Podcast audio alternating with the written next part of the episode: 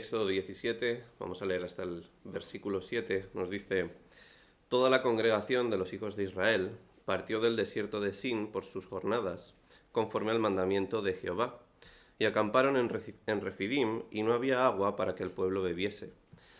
Y altercó el pueblo con Moisés, y dijeron, Danos agua para que bebamos. Y Moisés les dijo, ¿Por qué altercáis conmigo? ¿Por qué tentáis a Jehová?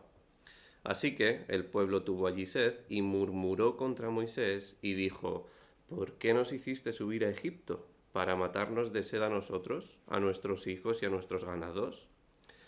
Entonces clamó Moisés a Jehová diciendo, ¿qué haré con este pueblo? De aquí a poco me apedrean. Y Jehová dijo a Moisés, pasa delante del pueblo y toma contigo de los ancianos de Israel, y toma también en tu mano tu vara con que golpeaste el río, y ve. He aquí que yo estaré delante de ti allí, sobre la peña de Oreb, y golpearás la peña, y saldrán de ella aguas, y beberá el pueblo. Y Moisés lo hizo así en presencia de los ancianos de Israel.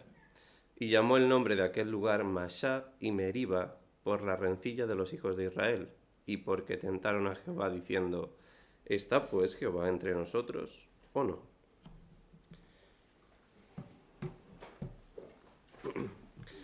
¿Qué pensaríamos si me acerco hoy a Enis o a Miguel en medio de su jornada laboral, que son nuestros queridos médicos, y me pongo a increparles diciéndole que no es así como tienen que hacer las incisiones? Además, me pongo a explicarles cómo tienen que realizarle la operación a corazón abierto al paciente que tienen justo delante. Y no contento con ello, les quito su instrumental médico y me pongo a operar yo. A esto le añadimos que cuando termino la operación, que sale desastrosa, evidentemente, voy y les reprendo por no tener buenos instrumentos. Todos coincidiréis conmigo en varias cosas. Lo primero, que he sido un insolente y además un arrogante al pensar que podría hacer algo que lleva años de estudio y dedicación de repente, sin alguna preparación. Evidentemente también pensaréis que soy un descerebrado, porque he puesto en riesgo la vida de una persona. Bien, esto es exactamente lo que hace el creyente cuando deja de confiar en el Señor, coge las riendas de su vida sin contar con Él y procede a actuar como le da la gana, cayendo irremediablemente y cuando lo hace, culpa a Cristo. Esto es lo que vemos reflejado en el pueblo de Israel, una actitud de ingratitud, de soberbia y de desconfianza en la providencia de Dios, la cual no solo derivó en pecados personales, sino que trajo una rebelión contra la autoridad que Dios había establecido, y evidentemente contra el propio Dios. Antes de pasar a los puntos, vamos a ver un poco el contexto histórico de la situación que nos narra el Éxodo. Los israelitas hacía poco que habían salido de Egipto. Ya por aquel entonces habían visto varios milagros. Por ejemplo, en las diez plagas, también al cruzar el mar, el mar Rojo, también pudieron ver la provisión de Dios en su peregrinaje por el desierto, cuando estuvieron cubiertos en todo momento por la nube, que por la mañana les cubría del sol y por la noche les daba una columna de fuego, nos narra Éxodo 13. Además, habían experimentado la bondad de Dios al ser sustentados por su poder cuando recibieron el maná, el maná que se nos narra que les sirvió de alimento durante 40 años. Pero, a pesar de todo esto, el pueblo se levantó contra Moisés, quejándose por la situación en la que estaban y quejándose por haberles llevado al desierto. De lo que no eran conscientes los israelitas es de que no fue Moisés quien les guió allí, sino que fue Dios y lo hizo en cumplimiento de su promesa dada a Abraham y también de acuerdo a lo que ellos mismos habían estado pidiendo, suplicando al querer salir de aquella situación de esclavitud en Egipto. Y lo hizo, Dios les llevó al, desierto con un motivo muy, muy concreto. Deuteronomio 8, más adelante en la Biblia, nos dice el motivo de esto. Dice Deuteronomio 8.2. Y te acordarás de todo el camino por donde te ha traído Jehová tu Dios estos cuarenta años en el desierto, para afligirte, para probarte, para saber lo que había en tu corazón, si habías de guardar o no sus mandamientos. Es en medio de esta prueba que Dios les trajo donde se desarrolla nuestro sermón. Y lo vamos a ver en tres puntos. El primer punto, la rebelión. El segundo punto, el juicio. Y por último, el veredicto. Nuestro primer punto, la rebelión. Como bien sabemos, se conoce al creyente en las pruebas. Es ahí donde verdaderamente vemos si somos o no hijos de Dios. El problema es que muchos creyentes creen que creen, hasta que se ven envueltos en tribulación y no entienden nada, no entienden por qué Dios les pone en esa situación. Es entonces cuando deciden actuar por su propia cuenta, sin tener en cuenta a su Dios. Los israelitas, que se hacían llamar el pueblo de Dios, tuvieron que enfrentarse a la situación de estar en pleno desierto sin agua, lo cual supondría una muerte segura si se alargaba. Estaban angustiados y alterados, cosa que es normal. Pero el problema comienza cuando el pueblo empieza a preguntarse ¿por qué? ¿Por qué nos pasan estas cosas a nosotros, el pueblo elegido? Los israelitas no comprendían el motivo por el cual Dios les había dejado abandonados a su suerte, según ellos. El, pueblo de Israel no podía ver el cuadro completo, como dice nuestro pastor. Solo podían ver una pequeña parte. Y viendo esa pequeña parte, tomaron la decisión de ignorar el resto del tapiz. Esto no era nuevo, ya se habían quejado anteriormente. En números 11 nos narra la escritura, nos acordamos del pescado que comíamos en Egipto de balde, de los pepinos, los melones, los, los puerros. En vez de dar gracias a Dios por la liberación de esclavitud, el pueblo no cesaba de quejarse. Pero el fin de la prueba no era este. El fin de la prueba en el que el Señor les había puesto no era que se quejaran sino, como hemos leído previamente en Deuteronomio, el fin era que clamasen a Dios en oración. El fin era que buscasen su misericordia, la cual les había provisto durante todos esos años atrás, y de esa forma pudieran continuar hacia la tierra prometida. Dios no solamente ha declarado que el creyente será probado, sino que además nos exhorta que nos regocijemos en las pruebas. Santiago nos dice, hermanos míos, tened por sumo gozo cuando os halléis en diversas pruebas pero vemos que en lugar de clamar con humildad y reverencia, el pueblo decidió altercar con soberbia, desafiando a Dios y alzándose contra la autoridad que él había establecido. Tristemente esta misma actitud la vemos en nuestras iglesias. Cuando aquel que se llama creyente pasa por tribulación, pasa por una prueba en la que se le llama la atención por su actitud o por su conducta, señala y menosprecia a aquellos que han sido puestos por Dios para cuidar su alma. Es un hecho que todos pasamos por pruebas. La pregunta es, ¿cómo reaccionamos ante ellas? Nos llenamos de soberbia y orgullo echándole la culpa de nuestro pecado a aquel que nos los pone directamente desde el púlpito. Señalamos y murmuramos contra el hermano que con amor nos exhorta con la palabra. O nos humillamos y buscamos a Dios en oración recordando las palabras que nos dicen Isaías. Yo habito en, en la altura y la santidad, con el quebrantado y humilde de espíritu, para hacer vivir el espíritu de los humildes y para vivificar el corazón de los quebrantados. ¿Es esta nuestra actitud? Vemos que para los israelitas la respuesta estaba muy clara. Prefirieron rebelarse antes que humillarse ante Dios. ¿Y cómo se desató esta rebelión? murmurando el pueblo contra Moisés, nos dice Éxodo. En secreto se planeó un juicio público. Lo que nos lleva a nuestro segundo punto, el juicio. Moisés se enfrentaba a una multitud de supuestos creyentes, airados, enfadados contra él, hasta el punto de querer celebrar un juicio público. La palabra altercar, que traduce Reina Valera, es, quiere transmitir esta, esta enseñanza. Es un juicio con todas las de la ley, como se vendría a decir.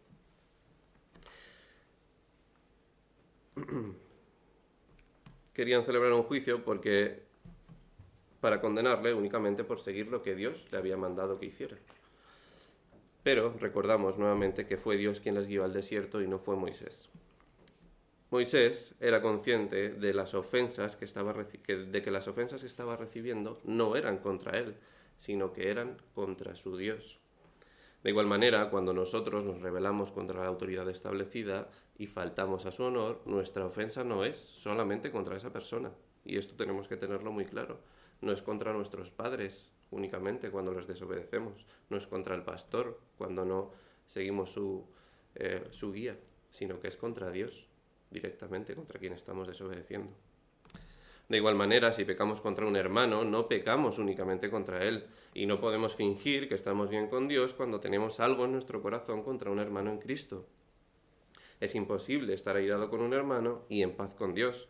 Y esto en la primera carta de Juan, en el capítulo 4.20 lo vemos. Nos dice, si alguno dice, yo amo a Dios y aborrece a su hermano, es mentiroso, pues el que no ama a su hermano a quien ha visto, ¿cómo puede amar a Dios a quien no ha visto?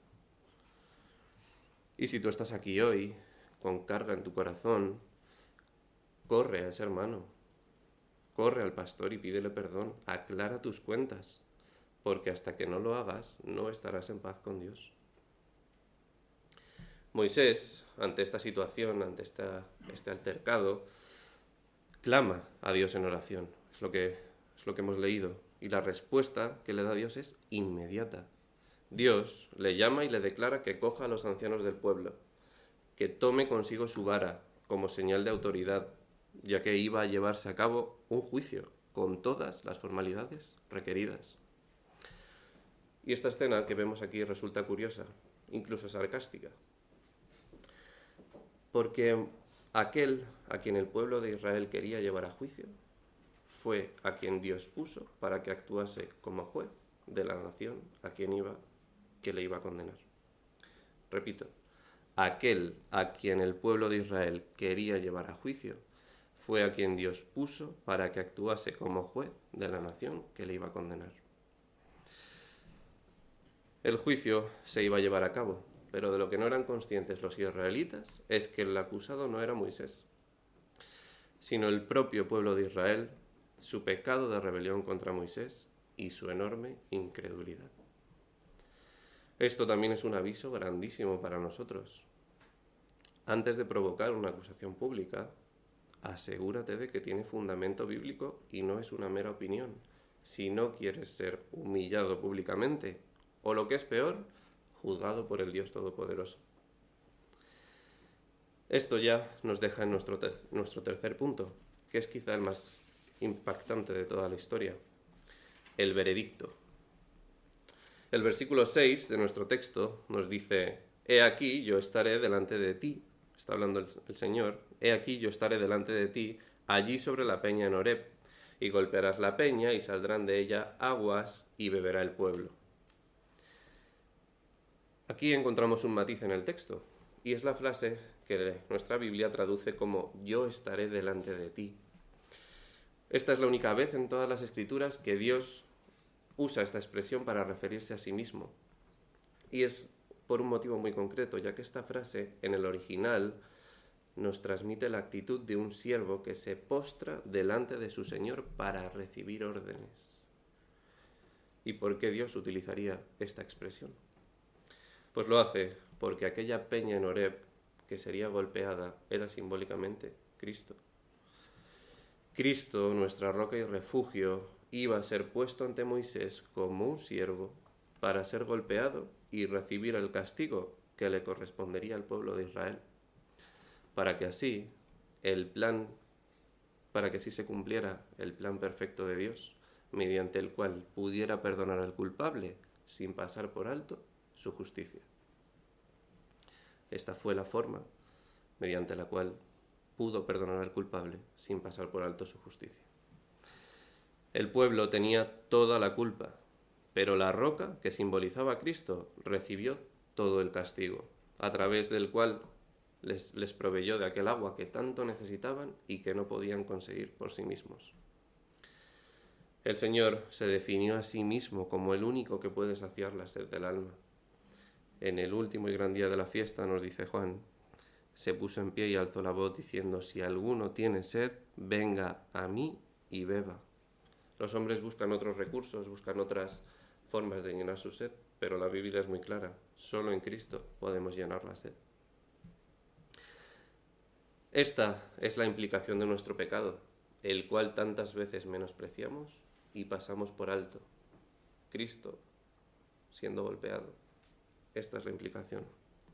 Pero este no fue todo el mal que causó el pecado, no fue el único mal que causó el pecado de Israel. Al cabo de un tiempo nos sigue narrando la escritura que este pecado de rebelión, sobre el cual no hubo un verdadero arrepentimiento, también derivó en castigo para Moisés. El hombre más manso de la tierra, por la desesperación de tener que aguantar al pueblo y sus quejas tras quejas, acabó pecando directamente contra el Dios de los cielos. Nos narra las escrituras que de nuevo se volvió a repetir esta situación, pero ahora en el desierto de Zin. Los israelitas volvían a pasar sed y volvían a quejarse contra Moisés y contra Dios, diciendo, ojalá hubiéramos muerto cuando perecieron nuestros hermanos delante de Jehová. Es entonces cuando se produce esta conocida historia que todos os sabréis, los pequeños se la saben porque me la contaron la semanita pasada en la que Dios llama a Moisés por segunda vez para que hable a la roca y que ésta nuevamente volviese a producir agua para que el pueblo eh, calmase su sed. Pero esta vez, esta segunda vez, Moisés no habla a la roca, sino que la golpea dos veces. Y esto acaba eh, en que Moisés es, impedido de entrar en la tierra prometida, es castigado por ello. Mucha gente em, se pregunta que por qué, ¿no? ¿Por qué Moisés tuvo, que, tuvo un, castigo tan grande al ser quitado de la tierra prometida? Si solamente dejó pasar la ira en este momento, si fue manso durante el resto de años. Pero es que aquí hay una implicación teológica muy profunda. Moisés debía hablarle a la roca y no golpearla porque, como hemos visto previamente, esa roca era la representación de Cristo. Y Cristo solamente debía morir una vez y para siempre. Hebreos 10, 14 nos dice, porque con una sola ofrenda hizo perfectos para siempre a los santificados. Por eso que a Moisés golpeara dos veces era algo tan grave. Nuevamente, esto es una advertencia para nosotros. De igual manera que los israelitas acabaron con la paciencia de Moisés, provocándole a ira, nosotros podemos hacer pecar nuevamente a, las autoridades que Dios ha puesto delante de nosotros, a nuestros pastores, a nuestros padres, cuando tras la exhortación no nos sometemos a ellos, cuando peleamos y rebatimos sin argumento todo lo que es expuesto desde el púlpito, o cuando ignoramos, cuando ignoramos también, cuando decimos eso no va para mí cuando ignoramos la enseñanza que se imparte, la cual recordemos que no viene de los que se suben al púlpito, sino que viene de Dios. Porque los que se suben aquí solamente son mensajeros. Pero esto es exactamente lo que ocurre cuando el corazón no está en su sitio. Empezamos a altercar con Dios y al primero que dirige su que al que se dirige su insolencia es hacia la autoridad, precisamente, que ha sido establecida por él. Con lo cual, los que tales cosas hacen deberían recordar lo que nos dice Lucas, que es que al que vosotros oye, a mí me oye, y el que a vosotros desecha, a mí me desecha, y el que a mí me y el que me desecha a mí, desechará al que me envió. Ante estas actitudes, el autor a los hebreos declara, obedeced a vuestros pastores, solo cuando estéis felices y sin tentación. No. No. Hebreos no dice eso. Hebreos nos dice, obedeced a vuestros pastores y sujetaos a ellos, porque ellos velan por vuestras almas, como quienes han de dar cuenta, para que lo hagan con alegría y no quejándose, porque esto no os es provechoso. Debemos meditar en esto, ya que lo que parecían simples comentarios en privado, simples murmuraciones entre un pueblo disconforme, acabó con el hombre más manso del mundo expulsado de la tierra prometida y con el Hijo de Dios siendo golpeado y humillado. Para concluir, la historia de Israel cuenta nuestra historia. Éxodo 17 es un preámbulo de aquello que debería ocurrir siglos más tarde en la cruz. Aquel hombre inocente, Jesús de Nazaret, sería vejado, escupido, humillado, colgado en un, en un madero, coronado con espinas y ridiculizado hasta la muerte, en la cual debía sufrir toda la ira de Dios en sustitución de su pueblo, para que así nosotros pudiéramos ser perdonados. Esto es lo que nos muestra Éxodo. Esto nos muestra una enseñanza directa, y es que no pases por alto tu pecado. No te dejes engañar pensando que ese pequeño pecado que solamente conoces y que haces a escondidas no es tan grave, aunque nadie te ve, porque ese pecado, por culpa de ese pecado, Cristo fue crucificado. Tenemos que guardar nuestro corazón, ser conscientes de a quién debemos obediencia, asegurarnos de que no nos rebelamos contra Dios porque las cosas no salen como nosotros queremos, sino que buscamos la paz y la voluntad del Señor. Es muy fácil culpar a la autoridad que Dios ha puesto, es muy fácil satisfacer nuestra soberbia, pero eso es un pecado extraordinariamente grave y que nos traerá consecuencias también a nosotros. La rebelión de Israel comenzó en secreto, de forma sutil, a través de comentarios, pero se fue extendiendo y extendiendo hasta que un pueblo entero se rebeló únicamente porque no ocurrían las cosas como a ellos les gustaba. Estas situaciones también se dan hoy en nuestro contexto y se nos exhorta a nosotros, los creyentes, a actuar. Lo leíamos en el texto de introducción en Hebreos 3, antes exhortaos los unos a los otros cada día entre tanto que se dice hoy, para que ninguno de vosotros se endurezca por el engaño del pecado. Es decir, tenemos la responsabilidad como hermanos en Cristo de reprendernos. No es una carga que únicamente le pertenece al pastor, es un deber de los cristianos el buscar el bienestar del alma, la unidad y la paz del pueblo de Dios. Quedarse callado ante la, prevaricación o ante la murmuración no solamente nos hace cobardes, sino que además elimina el amor por el hermano. El amor. Y alimenta un conflicto claramente condenado por las escrituras, ya que si tú verdaderamente amas a alguien, huirás de agradar a sus emociones para evitar el conflicto y buscarás el bien que Dios quiere para su alma, el cual solo se alcanza obedeciendo su palabra. Debemos ser firmes con la verdad, independientemente de lo que piensen unos o de lo que piensen otros, porque servimos a Dios únicamente y eso debe quedar reflejado tanto en momentos de gozo y alegría como en momentos de adversidad o de tensión interna. Mi pregunta ahora es, ¿te estás cuidando de no murmurar? ¿Detienes la murmuración con firmeza? ¿O te permites el lujo de oír cómo otros critican en secreto a un hermano o al, al pastor de tu iglesia? Si es así, ten cuidado, porque hoy estás siendo advertido y expuesto a la palabra, y esto tendrá un mayor peso para tu condenación en el día del juicio.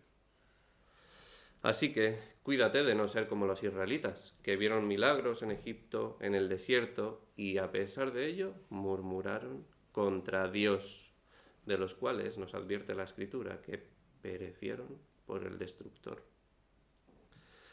Pero hay una alternativa para no perecer.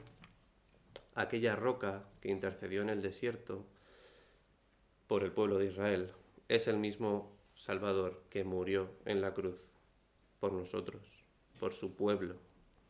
Cristo llevó a cabo un sacrificio eterno capaz de perdonar todos los pecados pero hay un matiz vital y es que debemos arrepentirnos. El Señor conoce nuestro malvado y engañoso corazón.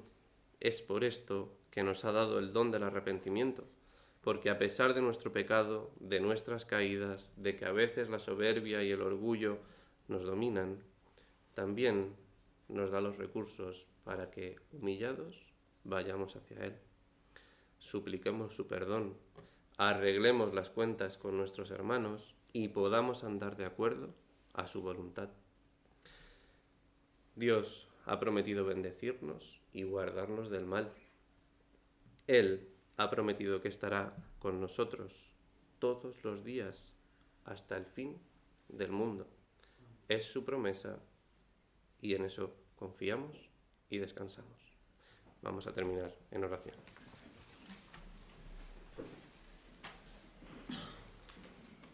Padre nuestro que estás en los cielos, Señor, te damos las gracias y te damos la gloria por que nos permites presentarnos delante de ti a pesar de nuestros pecados. Te damos las gracias por aquella roca en el desierto, la cual representa a Cristo, el cual murió por nosotros en la cruz, perdonando así nuestros pecados. Te rogamos que, como hemos escuchado hoy, nos des aliento, nos des un espíritu que nos libre de la murmuración, nos libre de pecar contra un hermano, nos libre de pecar contra la autoridad que tú has establecido, contra los pastores, Señor. Danos un espíritu de unidad a la Iglesia, haznos estar firmes, no en nuestras emociones, sino en tu palabra, y haznos confiar en ti y descansar en tu promesa que ha sido dada a nosotros. Te damos la gloria y las gracias por todas tus bendiciones y lo hacemos en el nombre de tu Hijo Jesucristo. Amén.